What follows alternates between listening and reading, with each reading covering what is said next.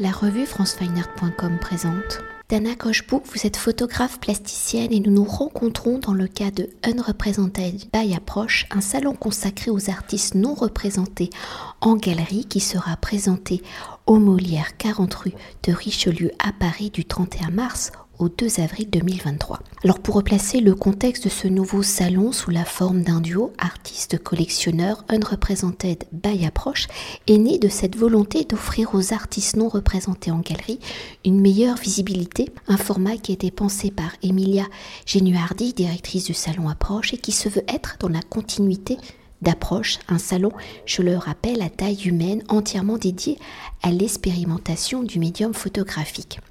Alors, Dana Kochbook, vous êtes donc une artiste non représentée par une galerie, mais vous avez déjà une belle visibilité où l'on peut citer votre participation à la 13e édition de Planche Contact, festival de photographie de Deauville. Vous exposez en ce moment à la deuxième édition de l'exposition La photographie à tout prix présentée à la BNF, où vous avez reçu une mention spéciale dans la section paysage dans le cadre de la Bourse du Talent. Et vous exposez actuellement à la galerie Eco 119 à voir jusqu'au 11 mars où nous réalisons cet Alors pour Unrepresented, votre parrain est Frédéric Laurin, fondateur de Culture Fonderie, une association qui souhaite donner plus de visibilité aux artistes qui ne sont pas forcément représentés par une galerie.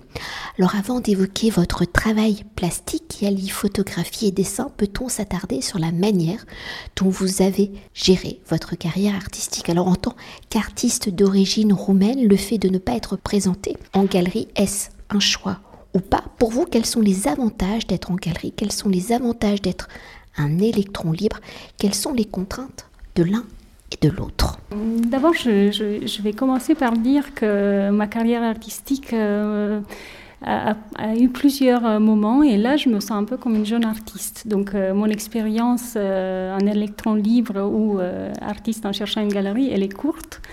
Euh, et la dernière année 2022, c'était vraiment un moment où je me sentais très très bien en électron libre et très encouragée par les événements qui, m'ont euh, accueilli et qui m'ont vraiment euh, donné un vrai tremplin. Donc Planche Contact et la BNF, la photographie à tout prix, je l'ai vraiment senti comme un gros, comment dire, un gros pas vers l'avant. C'était vraiment pour moi très clairement un moment où j'avançais. Et euh, je commençais à, me dire, finalement, je suis peut-être je peux euh, arriver toute seule. Peut-être que je ne suis pas vraiment à la recherche d'une galerie euh, très activement. De l'autre côté, je, pense que je suis quelqu'un qui est très bien dans ces moments de création, qui est très bien dans les rencontres avec les autres, mais pas très à l'aise quand je dois vendre mon travail. Donc, euh, je pense que je serais bien, bien dans une galerie. Alors, on pourrait peut-être euh, quand même, euh, c'est pas une parenthèse, hein, parce que nous sommes actuellement à la galerie Echo, dont vous présentez une exposition personnelle jusqu'au 11 mars. Donc, peut-être évoquer, parce que vous exposez là dans une galerie, mais il n'y a pas forcément, entre guillemets, ce contrat qui fait que vous êtes attaché à une galerie. Oui, ça c'est juste. Et c'est une très belle expérience. Notre rencontre a été vraiment euh, euh, possible par le livre. J'ai réalisé un livre euh, de cette série. Donc c'est comme ça que j'ai rencontré Eco 119 en présentant mon livre tout timidement, un livre en auto-édition. Et j'étais vraiment ravie d'être euh, dans leurs bras avec mon livre parce qu'il a, il a eu euh, un grand succès rapidement et maintenant il est épuisé. Donc euh, voilà, je suis ravie de cette collaboration et, et finalement je, je, je reçois d'autres invitations d'autres galeries. C'est des invitations, pas vraiment une demande d'être représentée, mais c'est pour l'instant, euh, voilà, ça encourage beaucoup et je suis, euh, je suis de plus en plus à l'aise avec ce monde de, de l'art qui me faisait un petit peu peur, j'avoue. Pour euh, continuer dans le processus de visibilité de votre travail, quel est votre regard justement sur ce concept du salon Une Represented by Approche. On imagine que vous êtes donc de plus en plus à l'aise, comme vous venez de l'évoquer, et comment la formation de votre duo artiste-collectionneur avec Frédéric Laurin s'est-il réalisé Quelles sont les circonstances de votre rencontre avec Frédéric Laurin Je suis vraiment euh, euh, très très contente et je suis tellement euh, euh, positivement impressionnée par cette idée d'Emilia de réaliser Unrepresented by Approach. J'avais vraiment pas, pas rencontré d'autres collectionneurs avant et grâce à Planche Contact, j'ai rencontré Frédéric Laurent. Donc il a découvert mon travail là-bas. Il y a eu une autre petite coïncidence, une connaissance commune qui lui avait parlé de mon travail, mais on ne s'était jamais rencontrés. Et euh, on, s'est vraiment donné un rendez-vous pour lui montrer autre chose que ce qu'il avait vu à Planche Contact. Je lui ai montré Yggdrasil, il a été vraiment convaincu. Et après, voilà, j'ai senti ça tellement euh, comme, un cadeau presque et une vraie joie d'avoir cette proposition. Et, le fait que, j'ai été l'artiste de Frédéric qui a été choisi par Emilia, j'étais aussi encore une fois contente parce qu'il avait proposé, je pense, plusieurs personnes.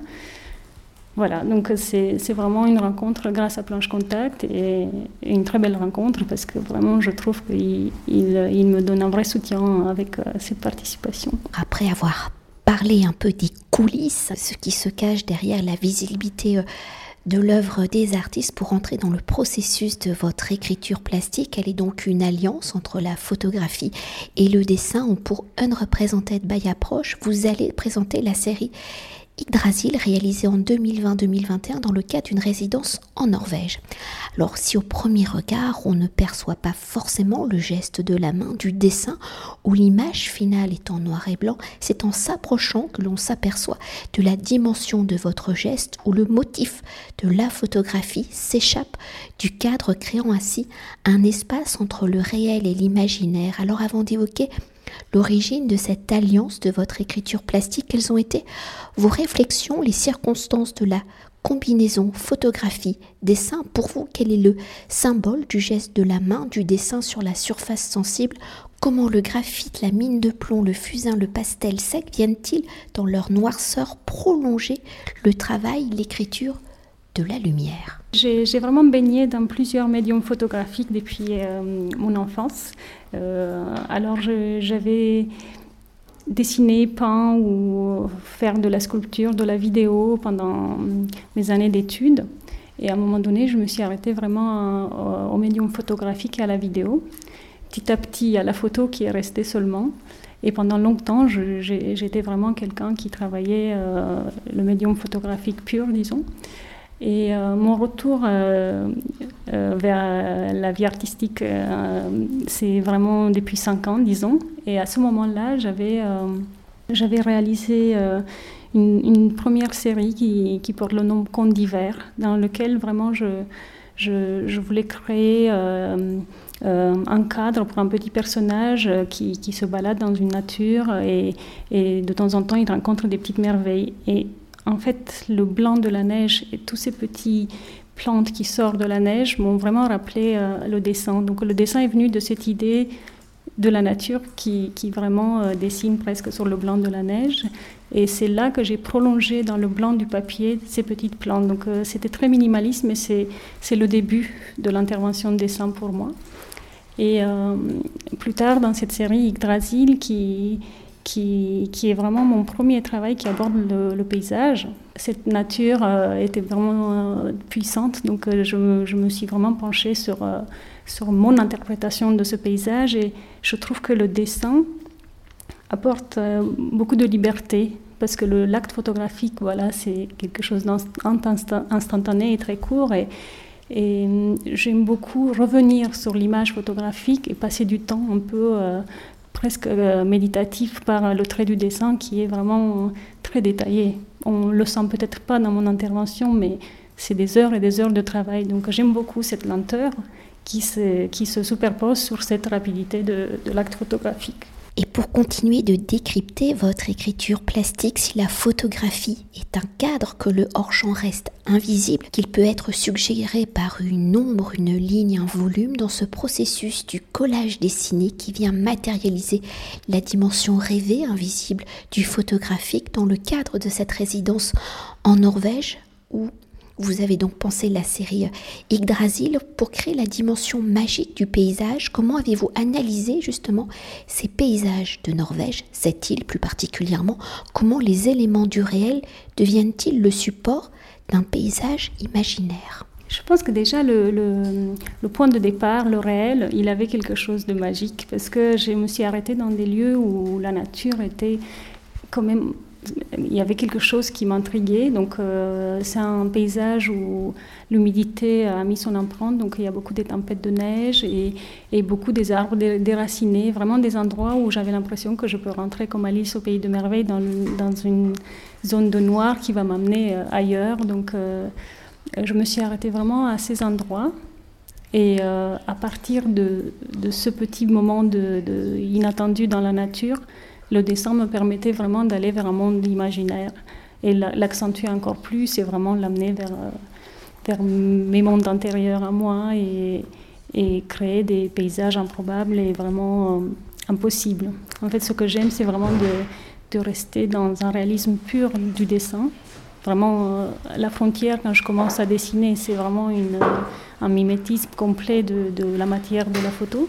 Et après, euh, je sens une sacrée liberté, vraiment la liberté d'aller vers, euh, vers l'imaginaire euh, avec mes traits qui, qui, peuvent prendre toute forme. Donc voilà, je, nomme vraiment liberté, ce que le dessin me donne. Et comme il y a quand même plusieurs formes du dessin, hein, vous partez de l'intérieur de la photographie, enfin de son bord, pour aller vers la marge blanche de celle-ci, mais il y a aussi les photographies qui sont réunies elles-mêmes par le dessin.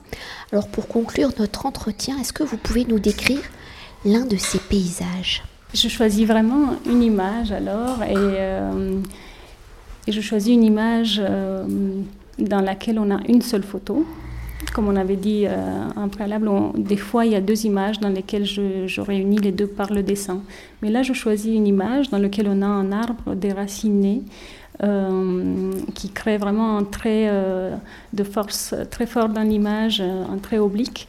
Mais ce qui est très beau déjà dans, la réalité, c'est que les racines sont vraiment euh, à la verticale et se superposent euh, après une petite prairie à la forêt. Et elles prennent vraiment les mêmes proportions. Donc il y a cette confusion entre les, les racines qui deviennent comme des arbres et, euh, et la forêt derrière. Et mon intervention dans cette image particulièrement, j'ai changé la perspective. Ce que je dessine, il y a une perspective plongeante, alors que le reste de l'image, on a une perspective euh, de face, donc on regarde un paysage. Euh, et donc ça, c'est très subtil, mais en regardant plus attentivement, on sent que c'est un paysage impossible, justement à cause de ces deux perspectives qui, qui se rencontrent et qui ne fonctionnent pas en réalité. Et après, euh, je pense que c'est le cœur de l'intervention, c'est vraiment de rajouter ce coin de, paysage en premier plan. Et après, j'aime bien sortir en fait le tronc qui, qui a sa force dans le blanc du papier et m'arrêter vraiment à un moment donné. Donc on a un paysage qui flotte dans du blanc et qui devient euh, pas un paysage lourd, mais quelque chose de léger pour moi. Merci beaucoup. Merci à vous. Cet entretien a été réalisé par franceweiner.com.